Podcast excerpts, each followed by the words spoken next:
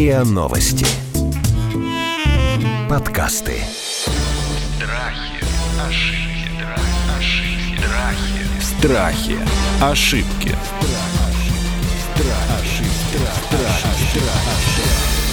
Здравствуйте, это подкаст «Страхи и ошибки». Меня зовут Наталья Лосева, и в этом сезоне мы говорим не только о популярных страхах, но и о заблуждениях и ошибках, разбираем их и решаем, как с ними справляться. Но вот сегодня мы говорим просто только о страхе. Мы будем сегодня говорить о страхе заразиться и заболеть коронавирусом. Но я думаю, что вы со мной согласитесь, что тема номер один во всех странах. Эту тему мы будем сегодня препарировать с Василием Рогожиным, кандидатом биологических наук, специалистом в области молекулярной биологии вирусов, и Алексеем Яковлевым, очень популярным медицинским блогером, врачом, медицинским советником в России и Центральной Азии, одной крупнейшей компании, то есть человеком, который знает эту ситуацию глобально. Друзья мои, ВОЗ сообщил в конце прошлой недели, ВОЗ сообщил нам, советник ВОЗа, что до двух трети населения Земли может переболеть коронавирусом. Это что, глобальная катастрофа? Или это все-таки какое-то привлечение в прогнозах? Или это привлечение в нашем воображении, в том, что такое коронавирус? Кто? Ну, давайте я... Алексей. Да, мы иррациональные страхи будем рационализировать, да, тут не совсем беспочвенные Это наш страхи. метод, На- между да, прочим. Нам нужно Это их сделать метод. путем просвещения рациональными. И тогда они как бы менее такими ужасными кажутся. Ну, конечно, когда такие вещи говорят, э, людям нужно объяснять, что имеется в виду. Да, во-первых, существует эволюция вирусов любых. Они эволюционируют достаточно быстро. И зачастую бывает так, что первично перешедшие вот эти штаммы вирусов от, из дикой природы, занозы так называемые, из дикой природы от животных, Так называют чел- занозы? чел- да, занозы. Мгм. К человеку. Это один из занозов коронавируса классических. Вот. То есть, когда они переходят впервые, они очень злостные, они патогенные, с высоким коэффициентом летальности. В дальнейшем и контагиозность их уменьшается, то есть заразительность, сколько Мгм. людей может заразить. Как случилось с SARS. Сначала это было 3, потом стало 0,3. И эпидемия самоликвидировалась. Это тоже был коронавирус, напоминаю. Вот, это, А напомните, какой это был год? это 12 год возник, в 13-м он самоликвидировался. Семь лет назад. Вот, Мгм. да. Это также может произойти и с любой другой инфекцией. Они эволюционируют. И наиболее злые штаммы, как правило, им тоже невыгодно погибать вместе с жертвой, так скажем, да, с больным человеком. А, то есть вирусу Да, невыгодно, невыгоден невыгодно. летальный исход. Да, невыгоден, потому что он дальше не размножается. Ему невыгодно быть очень патогенно вызывать лёжку больного. Он должен распространять же его, а не лежать.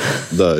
Чем он мобильнее, тем быстрее вирус распространяется. Вирус так думает, что ли? Нет, ну это так эволюционно происходит само собой, понимаете? То есть те штаммы, которые сохраняют мобильность все-таки своего хозяина, да, они распространяются быстрее и получают в процессе вот эволюции преимущество над теми, которые наиболее патогенные, наиболее летальные. Те отбираются быстрее. Поскольку Короче, эволюция вот вируса две трети очень чем быстро- заболеют? да. Вот у нас существует сейчас 4 уже коронавируса вида, которые вызывают банально ОРВИ до 20% у детей каждый год. А Вот. И другие, мы вспомним свиной грипп, да, какой он вначале был опасный. Теперь мы почти все переболели, все население планеты, да. Гораздо больше двух третей переболело. То есть э, речь идет о том, что этот вирус, новый коронавирус, может в итоге эволюционировать в менее патогенные штаммы, распространиться по всей планете, и не в этом году, скорее всего, а в последующих годах уже вызывать что-то вроде банальных ОРВИ. То же самое, что его родня Отлично. вся вызывает. Хорошо, ладно. Значит, тогда вот с этим мелким подстрахом мы разобрались. Значит, нам не страшно, если даже действительно э, подтвердится прогноз э, советника ВОЗ, и две трети заболеют коронавирусом, потому что, Это не скорее значит, что всего... все умрут, так скажем. Ты не знаешь, что все умрут. У нас есть другой подкаст «Мы все умрем». Значит, туда мы не пойдем с этой темой.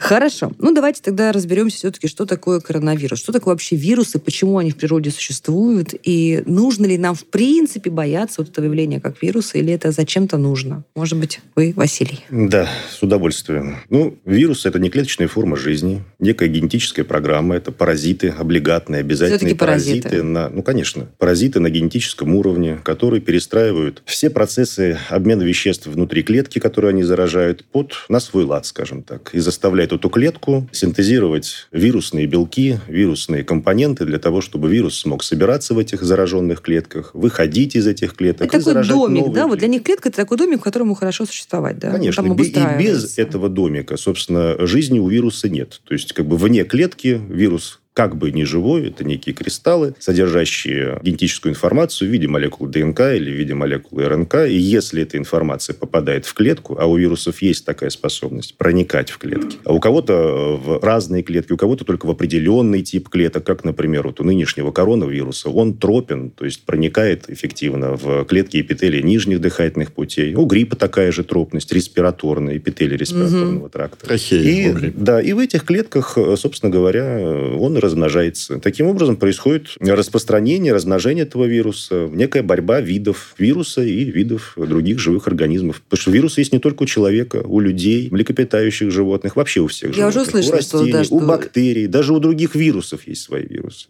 Есть даже такие вирусы, которые... Зачем природе нужны вирусы? Ну, это ничего же просто Зачем природе нужна жизнь? Это вот приблизительно из этого вопрос. То есть здесь это вопрос о происхождении жизни и о многообразии ее форм. Почему появились... Да другого. Если бы вирусов не было, как бы, как бы наша жизнь выглядела, как бы она, чем она... Ну, здесь можно долго предполагать, философствовать. Как минимум, вирусы – это один из механизмов естественного отбора, которые, собственно, отбирают те особи видов, которые э, более устойчивы к тем или иным вирусам, те, которые имеют возможность справиться благодаря своей иммунной системе с теми или иными видами вируса и получить возможность оставить потомство продуктивно. Те, кто не справляется в силу отсутствия таких защитных механизмов, ну, в виде иммунитета, в частности, погибают. Почему раз в какой-то период, да, примерно раз в 10 лет, даже, или, даже, или даже чаще, чаще, да, возникает пандемия, то есть глобальная эпидемия? Ну, это связано с тем, что вирусы, как и любые другие организмы, эволюционируют, мутируют, изменяются, и изменяясь, а, наша иммунная система, если мы говорим о людях, перестает их распознавать. Иммунитет встречает врага по одежке. Если враг меняет этот пиджак, эту одежку, в виде определенного набора белков, гликопротеинов. Угу. Для нашего иммунитета это оказывается ну, какой-то неизвестной задачей, на которую нужно выработать специфический иммунный ответ. То есть нужно научиться распознавать этого агента как патогенный. Нужно его находить и уже затем элиминировать. Это требует времени. И, и прививка, соответственно, не помогает, потому что нет такой вакцины. Если да, речь идет ну, о вакцине, о специфической профилактике, то здесь нужно э, говорить о конкретных вирусах. Если мы говорим о нынешнем новом коронавирусе, да, вакцины против против нынешнего коронавируса нет, хотя разработки против вакцин на основе коронавирусов ведутся и против коронавирусов, и ведутся, в частности, в нашей стране, в том числе в Институте экспериментальной медицины в Питере. Целый отдел занимается разработкой такой вакцины. А, в, Новосибирске, в Новосибирске вы, наверное, имеете в виду Государственный Вектор, научный да. центр «Вектор», который выпустил два диагностикума на основе угу. РТ-ПЦР, полимеразной цепной реакции, для выявления этого вируса в организме предполагаемых больных, на основе которого, собственно, сейчас проводит лабораторную молекулярную диагностику. Я не знаю, насколько сейчас там э, вопрос поднят о разработке вакцин, потому что там все-таки центр, прежде всего, занимается разработкой диагностики. Ну, в общем, в любом случае, у нас в стране есть ну, опорные стране точки, где занимаются, где занимается. ситуация не пущена и на не самотек. первый год, и да. это не связано, с, э, в частности, с нынешней новой коронавирусной инфекцией, в том числе вот в Институте экспериментальной медицины в Питере разработкой вакцины против коронавирусных инфекций занимается уже второй год подряд. То есть на основе вируса гриппа готовят векторную генно-инженерную вакцину, то есть меняют вирус грипп таким образом, чтобы он, проникая в клетки, не вызывал продуктивную инфекцию, но доставлял информацию о предполагаемом вот э, новом коронавирусе, в частности. Или каких-то других штаммах. Вот я здесь, кстати, хотел бы встрять маленько. Да? Мы уже имели дело с достаточно серьезными эпидемиями, вспышками, так скажем, коронавирусных инфекций, родственных вот текущей. Это был SARS, вот, о котором я сказал, и MERS, это ближневосточная такая подобная лихорадка, которая ограничилась Аравийским полуостровом, по сути, да, очень мало вывозных. И там, в отличие от SARS, постоянно новые штаммы приходят от верблюдов, то есть заражение с дикой природы повторяется. Так вот, пандемия и пандемия, ну, наиболее опасные пандемии с высокой летальностью, часто связаны именно с такими перескоками, переходами вирусов занозных из дикой природы, вот наших ближайших родственников, млекопитающих, да, других видов, к нам. То есть наш организм к ним совершенно не готов, иммунитет с ним не знаком, но сложилось ряд обстоятельств, когда этот вирус смог переходить. Раньше он не заражал вот человека, а заражал, скажем, там, летучих мышей очень часто, вот, э, резервуар для таких вирусов, скажем, там, эбола, крыланы, да, или вот для коронавирусов это классические летучие мыши, для других э, инфекций. Или птицы водоплавающие, это гриппы новые, которые могут переходить через промежуточных уже хозяев, млекопитающих, как это с свиным гриппом случилось, так называемый, да, H1N1. Или там тот же самый ВИЧ, который из дикой природы. Вот эти все инфекции, которые так или иначе кошмарят время от времени всю планету, они, как правило, переходят исходят от других млекопитающих, которые являются Давайте либо резервуаром, Что делать? либо Что делать, чтобы э, себя Нет, что оградить? делать? Я услышала иммунитет, да? Вот, значит, это совпадает с одним вот из тех страхов, который с тем формулируется страх, да, что у меня Смотрите, ослаблен иммунитета. организм, Иммунитета еще нет. ослаблен организм. И- и Раз инфекция совершенно новая, иммунитета ни у кого нет. Но есть так, Вы такой- все беззащитны? Но и это речь идет о специфическом иммунитете, то есть Так. о способности вырабатывать антитела. Что касается неспецифического им- иммунитета, то есть здоровье слизистых наших, если мы говорим вот сейчас о таких ОРВИ, да, здоровье слизистых, общее состояние организма. Понятно, что вот этот общий иммунитет, не специфический, он у всех разный. И мы видим, что сейчас коронавирусная инфекция легче болеют все-таки молодые люди. У них зачастую даже бессимптомно бывают легкие формы. А страдают, группа риски, да, кто умирает, это в основном пожилые люди, ослабленные, с э, сопутствующими заболеваниями хроническими, сердечно-сосудистой системой, иммунитета, раками. Вот в основном погибшие среди них. Молодые люди моего возраста и младше, они переживают инфекцию достаточно легких формах, как обычную РУИ. То есть это вот еще об этом речь. Если вы говорите, что делать, прежде всего, заранее выработать антитела, не имея вируса в организме, мы не способны, кроме как вакцины. Вакцины нет, поэтому сейчас об этом речь не идет. А вот не специфический иммунитет поддержать свой, то есть здоровье, не курить, нормально питаться, Витаминки вести гулять, активный да, образ жизни. Нет, витаминки обычные- это все из области фуфламицинов, а вот действительно, что работает. Это отдельная А, история. Да. То есть э, то, что действительно работает, жить активным, вести активный образ жизни, не лежать на диване, нормально питаться, бороться с вредными привычками типа курения. Вот единственное то, что... Хорошо. Я, если можно, добавлю по неспецифической профилактике, потому Да, что, я Василий. так понимаю, распространенные страхи связаны с тем, что делать в транспорте, если рядом с тобой Совершенно чихнули, верно. куда бежать, В школе надевать ли ребенок, маски или не на надевать. работе. Барьеры, да, Если мы, если мы Open говорим... space у нас сейчас Если мы говорим о, об, о самых эффективных, наверное, методах неспецифической профилактики, то они, прежде всего, связаны с соблюдением мер личной гигиены. Да. То есть элементарное мытье рук с мылом, лица после посещения общественных мест, прежде всего общественного транспорта, метро в особенности, где 8 миллионов спускается ежедневно. Вот это способно защитить не только от коронавируса, а вообще от Давайте широкого спектра по-простому. респираторных Спрошу по-простому. Вот я зашел в метро. Да. Мне ехать 40 минут. Да? За 40 минут меня обчихали, обдышали. и Я заболею уже на выходе. Или нет? Нет. Вы стараетесь, э, чтобы на вас все-таки не чихали. Если вы видите, что кто-то чихает рядом, ну, как минимум, можно отвернуться. Не обязательно от этого убегать куда-то. Или звонить, или э, конфликтовать с человеком, который чихает. Во-первых, неизвестно, из-за чего он чихает. Может, у него пылинка в нос попала. По поводу э, страха и риска заболеть э, коронавирусной инфекцией. Наши структуры, в частности, Минздрав, э, Роспотребнадзор, очень хороший э, создали санитарно-эпидемический занавес на границе между Китайской Народной Республикой и Россией. 31 января главный санитарный врач нашей страны представил постановление о том, чтобы всех лиц Китайской Народной Республики, граждан КНР, которые имеют вид на жительство здесь у нас в России и возвращаются из Китая э, в Россию, брать под обязательное постоянное медицинское наблюдение в течение 14 дней. 14 дней – это максимальный срок инкубационного периода новой коронавирусной инфекции. И в случае выявления у них признаков, не исключающих новую коронавирусную инфекцию, брать их, соответственно, ну, изолировать и проводить лабораторную диагностику. Вы всё-таки на мой вопрос. Да, возвращаясь к, так вот, возвращаясь Мгм. к методам 40 минутам в метро. неспецифической да, профилактики. После транспорта, после посещения общественных мест, после работы. Обязательно мыть руки, лицо умывать, маски при этом То есть за надевать. 40 минут Совершенно вирус меня что, не поразит, что ли? Вот за 40 минут, пока я нахожусь... э, Ну, давайте мы в- будем, будем реалистами. Давайте, Если давайте вам в вот как, лицо я, как врач, я как врач, Василий, вот, вот, вот попроще, потому что я знаю, как с больными разговаривать. Они зачастую Пожалуйста, поговорите с нами, как с больными. Да. да. Вот переносится это со слизью, со слизью, которая при чихании, кашле выделяется, слизистыми оболочками. Это, вот судя попала говоря, эта микрокапля и сопли, вот что передает угу. вирус. А, да, они могут попадать с крупными каплями. Это данная инфекция, она не такая заразительная, как грипп. То есть для нее требуется все-таки достаточно а, близкий... то есть коронавирус менее да, заразен, чем... Гораздо менее. Гораздо, в разы. 160 сказали сразу? Требуется гораздо более близкий и длительный контакт. То есть это нужно находиться в замкнутом пространстве, а не на улице. Мгм. Длительно, несколько часов, с больным человеком, с выделителем. Ну, не с больным, может, по симптомам он и не болеть, он, ну, носителем, так сказать, Носителем. который выделяет. У него может быть и бессимптомная форма, это правда. Вот, но он выделяет. И это уход, это жить в одном общежитии, это целоваться с любимым человеком, вот таким больным, скажем так. Это в семье в одной. Это не то, что там где-то. В транспорте, ну, достаточно мало маловероятно. Но все-таки, если больной человек имеет вот такую привычку лазать у себя в носу, ковыряться, да, высмаркиваться в руку, там, вымазать, и потом дотрагиваться до перил, до поручней, и вымазывать их это вот теми самыми соплями и слюной, так скажу, да? Алексей. И вы потом к этому прикоснетесь и также точно залезете этой слизью чужой зараженной себе в нос или в рот, вот так вы, скорее всего, можете заразиться. Поэтому, чтобы этого не было, Василий совершенно правильно сказал. Нужно, во-первых, меньше этого делать в транспорте, то есть ковыряться, да, вот. А придя домой, вымыть руки, и потом уже, что хотите, Все, ковырять. время есть на то, чтобы значит, вымыть руки. Страхи, ошибки, Страхи. Ошибки.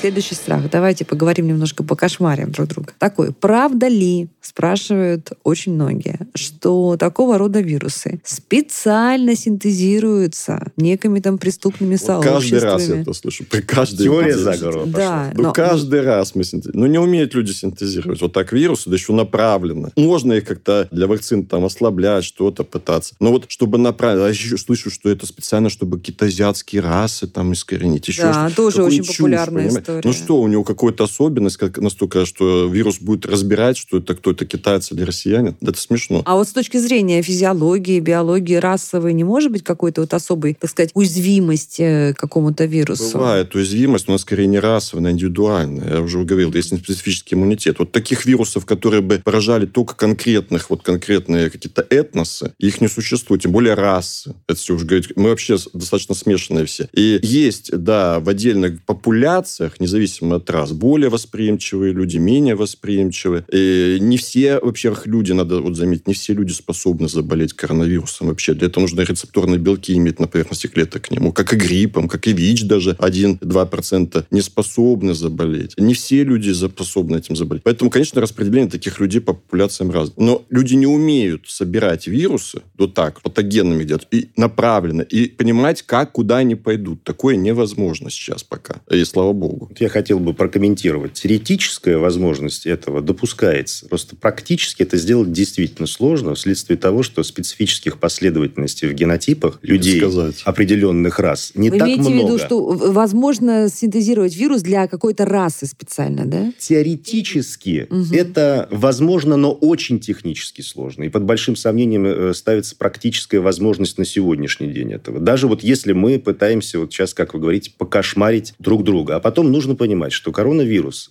к э, несчастью нашему, человеческому, имеет большой спектр восприимчивых животных среди теплокровных. Это птицы, различные виды млекопитающих. То есть то, что нужно понимать, откуда этот вирус э, взялся. Здесь нет ничего э, Он у летучих мышей тот же самый И практически. у летучих Какие могут быть и разборчивость красить, если он к млекопитающим без Конечно. И так как он циркулирует в большом, в широком спектре видов различных животных, у него, этого вируса, у разных вариантов этого вируса, которые отличаются друг от друга по различным характеристикам, по их заразности, патогенности, может происходить реассортация. То есть некая комбинация вот этих вирулентных патогенных признаков, в результате чего периодически могут возникать вот такие высоко вирулентные, заразные, да, варианты вируса, как, например, новый коронавирус. Ну, как нам 19 года. сказал утешительно в начале Алексей, даже, даже такие с, э, очень заразные вирусы со временем регрессируют да, в свои силы. Ну, это нормальный такими. процесс эволюции. Кто-то регрессирует, кто-то прогрессирует. Здесь все зависит... э, Прогрессируют, причем реассортация, перескоков, каких-то случайных мутаций. А если этого не происходит, они, конечно, регрессируют вследствие естественного отбора. Эти вирусы, которые сейчас являются банальными, коронавирус, четыре вида. Вот. Первые два, которые там еще 60-х годов, вот, которые после SARS были открыты еще два, да, которые вызывают банальный ответ. Они тоже когда-то перешли на человека и тоже когда-то вызывали высокую летальность. Это понятно. Но потом они вот стали банальными. И так все ОРВИ, сколько их? Больше 200 видов у ОРВИ нас- у нас. И когда-то, да, и свиной грипп вначале э, вызывал огромное опасение. Но я говорю, в итоге очень многие люди им переболели, практически даже не заметили, обычный банальный грипп стал. А если сейчас. переболели, то, соответственно, приобрели ту самую специфическую защиту, которая, ну, Ну, вот какое-то долговременно, как это менее типа, долговременно может да? защищать. Вот от это, именно от этого типа коронавируса? Или уже от другого Ну, коронавируса? С коронавирусами, с иммунитетом похуже. В экспериментах показано, что тем же самым штаммом переболевший способен уже через год снова заболеть с развернутой картиной. Вот, к сожалению, с ним так. С гриппом полегче все-таки. Там иммунитет, если переболел, я не имею в виду вакци... пост... поствакцинный иммунитет, а вот после болезни, так клеточный иммунитет, он подольше держится э, к этому штамму и бескоростный в рамках подтипа вируса. А с коронавирусами похоже, вот иммунитет, к сожалению, стойки не вырабатывается, поэтому это усложняет разработку вакцины. Я так понимаю, да, Вася? В том числе, в том числе, да, и этот факт. Скажите, а вот на ваш взгляд, какие меры из тех, которые там судорожно или последовательно принимают разные страны сегодня, чтобы остановить распространение коронавируса, какие действительно правильные, а какие являются таким проявлением паники? Вот все эти вот Мгм. закрытие стран, э, Вот маски перелетов, упомянул. изменения Ну, про- да, про маски это маски. известно. Все маски да. по на улицах, это, Это глупость. Маски Вот нужны давайте начнем с масок, Да. хорошо. Маски нужны людям больным, Больным, с симптомами, которые чихают, кашляют. Вот чтобы они других не обчихивали и не То есть это их социальная ответственность, Да, надеть они- маску. они надевают И нас, маску. нас же. Они надевают масочку, и то это не гарантированно. Зазоры у маски большие, они медицинские маски простые, они к лицу не плотно прилегают. Понятно, что если он сильно чихнул, да, то что разлетится из зазора. Понятно, да? Но как-то это что-то еще профилактирует. Если вы не больны, вы этот воздух для дыхания засасываете через эти зазоры в масках. То есть вирус И, спокойненько а, пролезет. они- он, во-первых, спокойненько пролезет, а во-вторых, если вирус не циркулирует сейчас вообще в стране так вот, о чем вообще речь идет? Почему вдруг возникла такая паника, скупили все маски и... Нет, почему в России такая паника возникла? Потому что мы смотрим новости из Китая. Нет, я вижу, уже люди носят, да. Но в Китае, Конечно. да, там они законодательно обязали. Я, я приезжаю в аэропорт, там все носить. сотрудники в аэропорту в масках. Конечно же, наверное, это Ну, психологически Ну, очень а у них действует. есть вероятность большая контакта с выделителем, хоть как-то. И то маски, они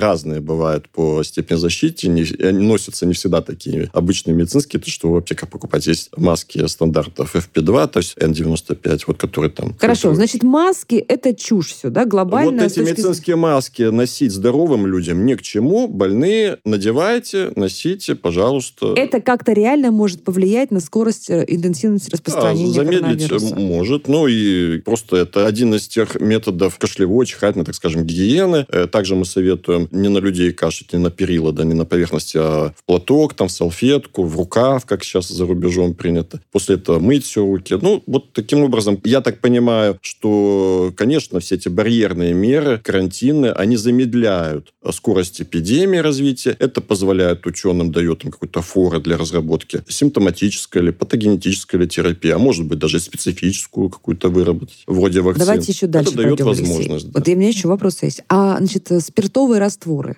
которым нужно вот носить с собой Гели, бутылочки, гели, раствор, не разные бывают. э, бывают как для жидкость, обработки бывают- рук, для по обработки всей рук. поверхности. Ну, конечно, да, если это можно, это работает, если это нет раковины с мылом, воды, мыло, да. конечно, очень удобно пользоваться Пути этими можно. Хорошо, значит, это работает. Так, запреты на въезд и перемещение. Может Безусловно, быть, действительно эффективно. миру имеет смысл просто замолчать всем, сесть на поп ровно, извините, Ну, и надо понимать, карантин в каждой что стране. совсем вот так эпидемию вирусную любую просто так содержать очень сложно. Потому что мы сказали, есть и бессимптомные выделители. Не каждого можно так засечь. Они же окраску не меняют, люди больные, понимаете? А Вот э, температура, там все это относительно. То есть это только сдерживает развитие эпидемии и дает возможность, может, ей где-то там перегореть в очаге. Кстати, вот, э, Василий, вы обратили внимание, что по смертности текущей, по статистике, да, если в Ухане э, в очаге первичном она действительно высокая, там 3-4, может быть, даже процента, да, Так достигает. 2%. А в других, а, а в соседних уже, нет, два это общее, а в соседних провинциях Китая смертность ниже одного процента. И, скажем, там соседняя провинция на востоке, там полторы тысячи, скажем, больных, ноль смертей и так далее. То есть по мере распространения вируса отхода от очага смертность резко падает.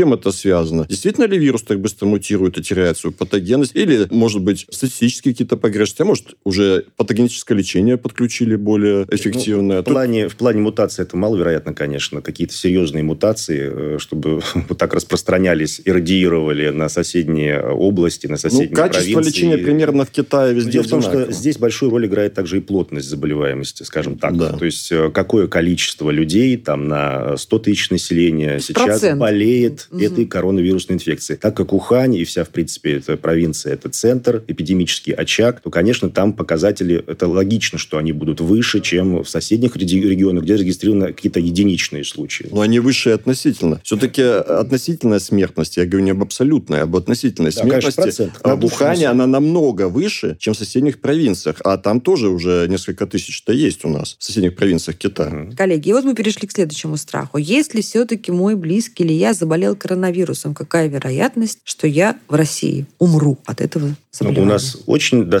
достаточно сейчас много информации поступает от наших китайских коллег, которые и предлагают э, схемы лечения, терапии не специфической, там, полуспецифической в отношении коронавирусной инфекции, которые, естественно, мы берем на вооружение. У нас случаев только два выявленных, как вы помните, там в Тюменской И то и. Забайкальске. Да, и то это граждане Китайской Народной Республики. Но, тем не менее, в связи с тем, что Китайская Народная Республика в этот раз, в 2009 году, в отличие от 2003 года, 2002-2003, это вспышка атипичной пневмонии, вот этой SARS-вируса, сообщила вовремя Всемирной организации здравоохранения об вот А этом тогда они очаге. скрывали А тогда они скрывали время, несколько да? месяцев, в связи с чем, собственно, она и вышла за пределы, в том Мгм. числе и э, КНР. А сейчас э, мониторинг ведется достаточно активно. Каждый день публикуются данные о зараженных, о выздоровевших, о количестве выписанных живот, э, э, живот- лю- людей. Людей тоже живут. Конечно, в каком-то отношении. мы как биологи, да. Вот, поэтому в этом отношении бояться. Главное своевременно обратиться к специалистам. В общем, если вы пошли к врачу, то вероятность э, летального исхода, даже если вы заболели коронавирусом в России, стремится к нулю. Если у вас заподозрят такой комплекс симптоматический, который не исключает новую коронавирусную инфекцию, естественно, сразу, а чем раньше, тем лучше, тем больше времени для того, чтобы справиться с этим вирусом у врачей, тем меньше вероятность, конечно, в том числе и Все, летального не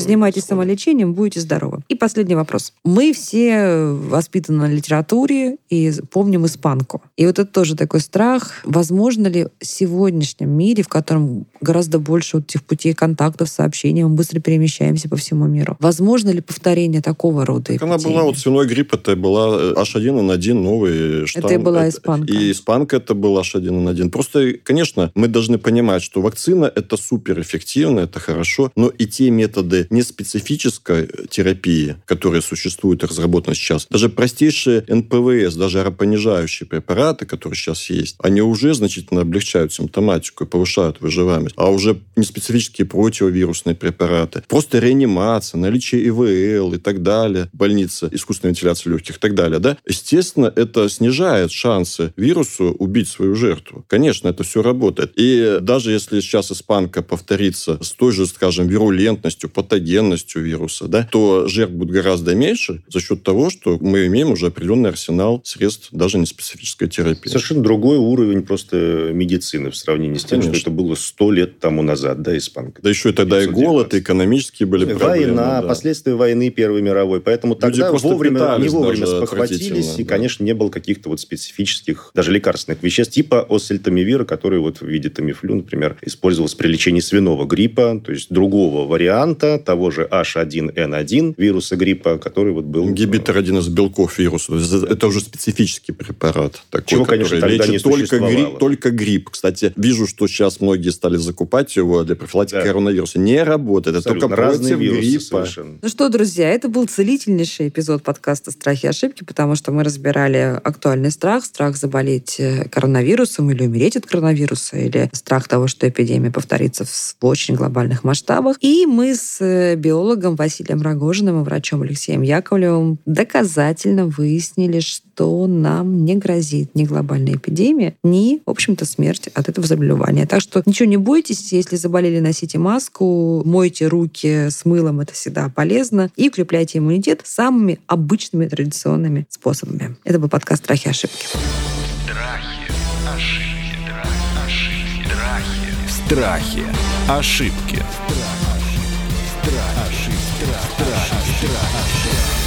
Слушайте эпизоды подкаста на сайте ria.ru в приложениях Apple Podcasts, CastBox или SoundStream. Комментируйте и делитесь с друзьями.